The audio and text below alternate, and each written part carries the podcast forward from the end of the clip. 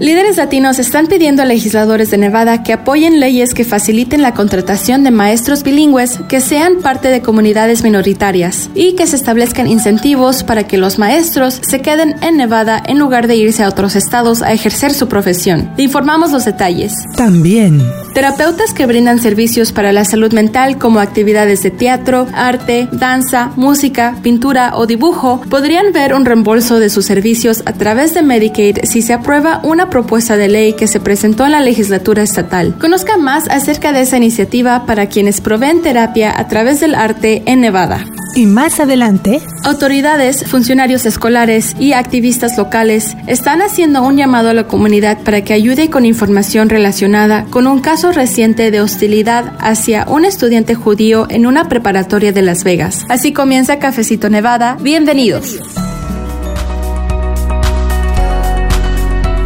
Bienvenidos a un nuevo episodio de Cafecito Nevada. Les saluda Luz Gray. Soy la editora de la página en español de The Nevada Independent. Gracias por acompañarnos, gracias por informarse con nosotros y también porque usted se interesa en mantenerse al tanto de lo que pasa en cuestión de noticias aquí en Nevada, sobre todo del tipo de cobertura que nosotros estamos ofreciéndole a la comunidad hispanohablante, que es muy específica y sobre todo con periodismo de fondo. Y de verdad, personalmente yo aprecio mucho que usted nos mande sus mensajes, sus comentarios y que desde luego cada semana usted no se pierde ningún episodio de Cafecito Nevada. Recomiéndelo, pase la voz para que más personas también se mantengan informadas y se unan a esta familia de Cafecito Nevada, donde en este nuevo capítulo le informan junto con una servidora mis colegas Janel Calderón y Rocío Hernández. Y además de escucharnos, también le invito a que se mantenga en contacto a través de las redes sociales y si usted vive aquí en Nevada, también tenemos un sistema de mensajes de texto al cual usted se puede suscribir para recibir actualizaciones de noticias y también para mandarnos sus preguntas y comentarios. Así que nos vamos de lleno y de esta manera empezamos Cafecito Nevada. Bienvenidos.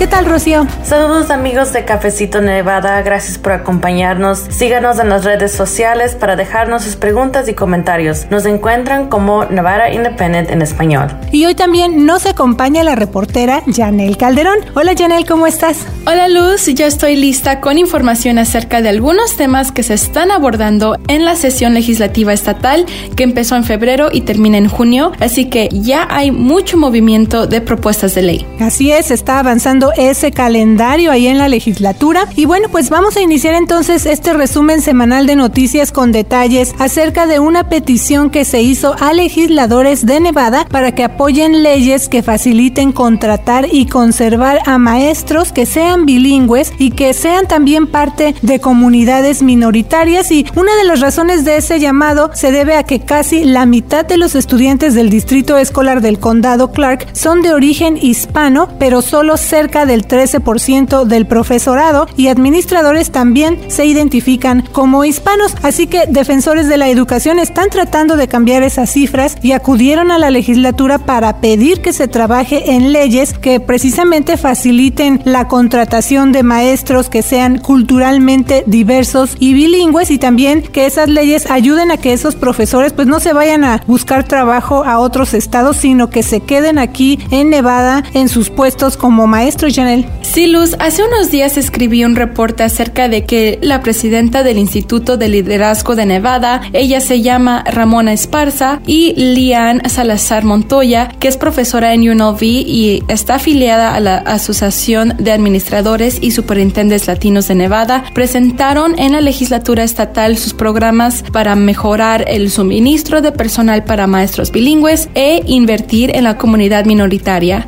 Lian Salazar Montoya dijo que tener un liderazgo que refleje los antecedentes y la cultura de los estudiantes puede tener un impacto positivo en su rendimiento escolar. También comentó que los alumnos quieren y necesitan líderes con los que no solo pueden comunicarse, sino que se puedan relacionar con las experiencias que hayan vivido y las puedan compartir. Además de que muchos de esos estudiantes en el futuro podrían ser maestros que trabajen aquí en Nevada. Por su parte, la presidenta del Instituto de Liderazgo liderazgo de Nevada, Ramona Esparza, dijo que gracias a una asociación entre el Sistema de Educación Superior de Nevada y el Colegio Estatal de Nevada, cuando ella fue directora en una preparatoria, sus estudiantes pudieron tomar cursos de doble crédito para ser maestros y también eran voluntarios tutores en una escuela primaria cercana. Ella agregó que más tarde los contrataba de nuevo cuando obtuvieran su certificado como tutores de enseñanza mientras completaban su título universitario. El proyecto Conectando Líderes Latinos de Nevada o Linking Latino Leaders of Nevada en inglés, que tiene el grupo con UNLV, es un programa gratuito de desarrollo profesional para maestros de minorías locales. Ramona Esparza dijo que la misión principal del programa es crear una red de líderes latinos y brindar apoyo, recursos y capacitación para construir una fuerza laboral más diversa que represente a Nevada. Tanto Esparza como Salazar Montoya pidieron a los legisladores que apoyen leyes que podrían ayudar a reparar la fuga de suministro de personal de maestros por medio de eliminar barreras y promover rutas alternativas hacia la profesión de la docencia. Así es, entonces está esa propuesta para ayudar a facilitarle el camino a estos maestros para que se queden aquí en Nevada y también para incentivar esa profesión y pues llenar esas vacantes que hemos reportado que existen, o sea, hacen falta maestros, así que pues esta propuesta no solamente está buscando que se queden estos maestros aquí en el estado, sino que también se refleje de acuerdo a las experiencias culturales que ellos tienen para que también pues se identifiquen sus alumnos con esos maestros y con esas experiencias. Así que vamos a seguir pendientes para saber qué pasa con esa petición que se hizo en la legislatura estatal para que se creen estas leyes que favorezcan la contratación de maestros que como ya dijimos pues se busca que sean culturalmente diversos y bilingües, además de que se apoyen apoyen estos esfuerzos para que se queden trabajando aquí en Nevada. Y bueno, continuando con temas que se están abordando en la legislatura, proveedores de terapia a través del arte podrían ver un reembolso de sus servicios a través de Medicaid. Esto si se aprueba una propuesta de ley que se presentó recientemente en la legislatura estatal. Ese tipo de terapia es una de las alternativas para quienes tienen ansiedad, depresión y otros síntomas de salud mental, pero actualmente esos servicios no están cubiertos por Medicaid, que ese es un seguro de salud gratuito para personas de bajos ingresos y que es pagado por el gobierno. La asambleísta estatal demócrata Sarah Peters, quien presentó ese proyecto de ley, dijo que esa iniciativa busca que Medicaid reembolse a los terapeutas de arte por estos servicios que ellos utilizan para ayudar con el alivio de trastornos de salud mental. Eso incluye terapias de teatro, arte, danza, música, pintura y dibujo, entre otros. Y ahorita que estamos informando justo acerca de esta propuesta, no sé si tú también te acuerdas, Janel, se me vino a la mente un reporte de nuestro compañero Tim Leonard acerca de una músico terapeuta de Reno. Ella se dedica precisamente a eso en un hospital allá de Reno, donde ella visita a pacientes, les canta y también les da la oportunidad de tocar instrumentos musicales pequeños o también para que puedan cantar juntos. Sí, de hecho la directora ejecutiva de los servicios de terapia Notable Music en Reno dijo que esa compañía recibe poco más de 10 llamadas semanales solicitando sus servicios y que una de las primeras preguntas que hacen muchas personas es si aceptan Medicaid. Esa directora también comentó que más del 75% de sus clientes se encuentran en o por debajo de las pautas federales de pobreza y que la falta de cobertura de Medicaid para la terapia del arte es una barrera más para acceder a los servicios de salud mental. Una joven que testificó a favor del proyecto de ley dijo que la terapia del arte le ayudó a controlar su depresión y trastorno de estrés postraumático a través de la música y la composición de canciones. Hacer ese cambio que se está proponiendo costaría casi 800 mil dólares por bienio, así que vamos a estar pendientes de qué pasa con esta propuesta de ley. Así es, está interesante saber que existen este tipo de propuestas, pues ahora que se está hablando tanto de la salud mental, así que como dices tú, Janel, vamos a seguir muy pendientes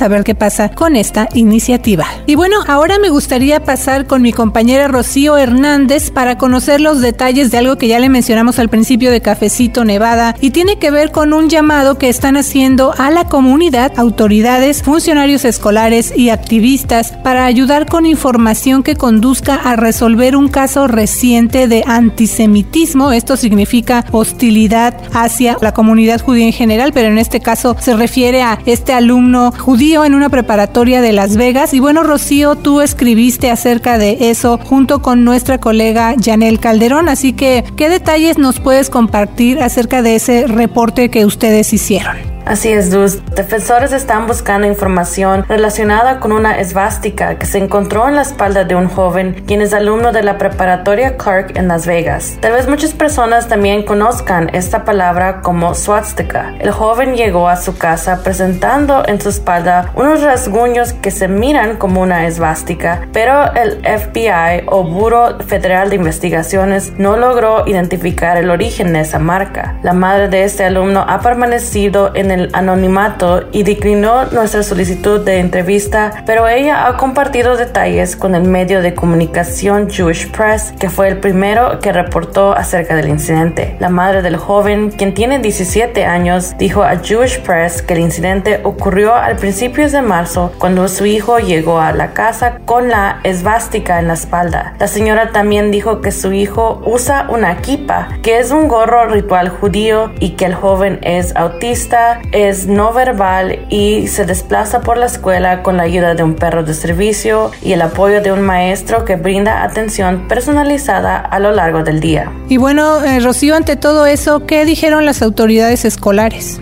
Bueno, la madre dijo a Jewish Press que el maestro de compañía comentó que no había pasado nada malo en la escuela el día que ella notó por primera vez la esvástica en la espalda de su hijo. Según un portavoz del distrito escolar del condado Clark, la policía escolar del distrito investigó el reporte y entrevistó al personal, pero no se encontró evidencia que indicara el origen de la esvástica. De ahí se procedió a entregar el caso al FBI, pero el vocero del distrito escolar señaló que esa agencia federal no encontró ninguna evidencia. El distrito escolar del condado Clark mandó un comunicado diciendo que no va a tolerar comportamientos discriminatorios que contradijan una comunidad inclusiva y que afectan la seguridad y el bienestar de los estudiantes. Ese es un caso difícil, sensible y también llegó a otras instancias. De acuerdo con lo que reportaste junto con nuestra colega Janel Calderón, la Liga Antidifamación de Nevada o ADL, por sus siglas en inglés, también se involucró para defender a la familia Rocío. Así es, Luz. Jolie Brislin, ella es la directora regional de la ADL, nos dijo que este es uno de los peores incidentes que ella ha visto en sus 15 años con la organización. Ella calcula que la población judía en el sur de Nevada es casi 70 mil. Pero ese tipo de incidentes antisemitas ha presentado un aumento. El año pasado, la ADL rastreó casi 4 mil casos en los Estados Unidos. Esa es la mayor cifra desde que empezó a dar seguimiento en 1970 y un aumento del 36% con respecto al año anterior. 30 de esos incidentes sucedieron en Nevada. La IDL también ha visto un aumento en incidentes antisemitas o de hostilidad o prejuicios hacia los judíos en las escuelas no judías en los grados K-12, del 161 en 2020 a casi 500 en 2022. Y bueno, ese caso surge justo cuando la legislatura actualmente está considerando precisamente pues un proyecto de ley que permitiría instalar cámaras en ciertos salones de clases donde hay estudiantes con discapacidades. También eso lo hemos reportado. Usted puede leer esa información en nuestro sitio de internet de Nevada Independent en español. Y por cierto, ese es un llamado que han venido haciendo algunos padres de familia en años anteriores, o sea, esta petición de instalar cámaras en este tipo de salones donde hay estudiantes con discapacidades no es algo nuevo, Rocío. Sí, Luz.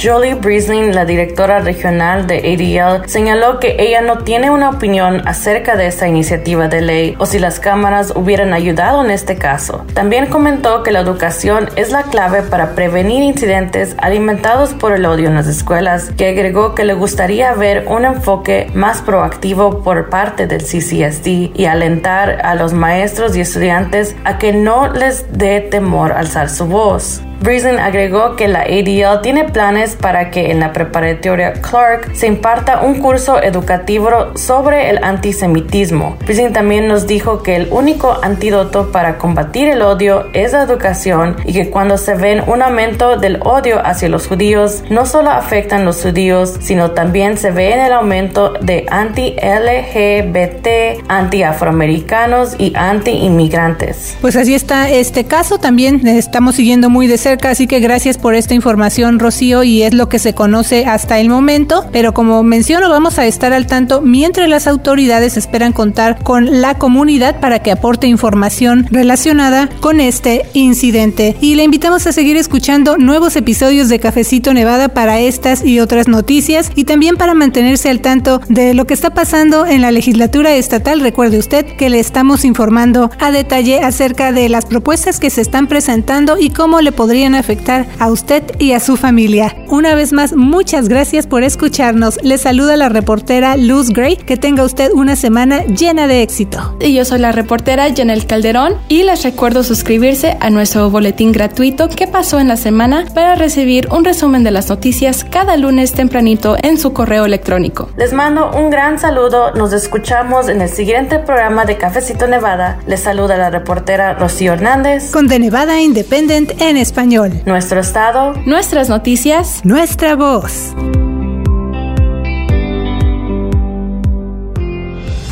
Ya se está llevando a cabo la sesión de la legislatura de Nevada. ¿Qué significa eso para usted y su familia? Conozca más en el portal de noticias en Internet de Nevada Independent en español y escuche su programa Cafecito Nevada los domingos a las 9.30 am en Fiesta 98.1 FM. Opción escolar, becas de la oportunidad y otros temas de educación, economía y seguridad pública, elecciones y acceso a la vivienda son algunos temas que estará cubriendo nuestro equipo de reporteros. Ya se está llevando a cabo la sesión de la legislatura de Nevada. Siga los detalles de lo que pasa en la legislatura y las leyes que afectan a la comunidad latina de Nevada. Cobertura en español de la legislatura estatal en Cafecito Nevada, domingos a las 9 y media AM en Fiesta 98.1 FM y en The Nevada Independent en español. Nuestro estado. Nuestras noticias. Nuestra voz.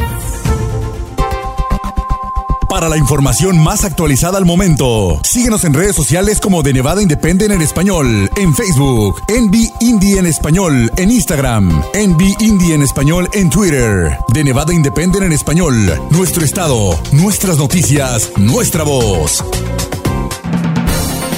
Gracias por escuchar Cafecito Nevada, producido por The Nevada Independent en español. Un sitio de internet no partidista y sin fines de lucro, con periodismo de fondo para nuestra comunidad. The Nevada Independent en español. Nuestro estado, nuestras noticias, nuestra voz.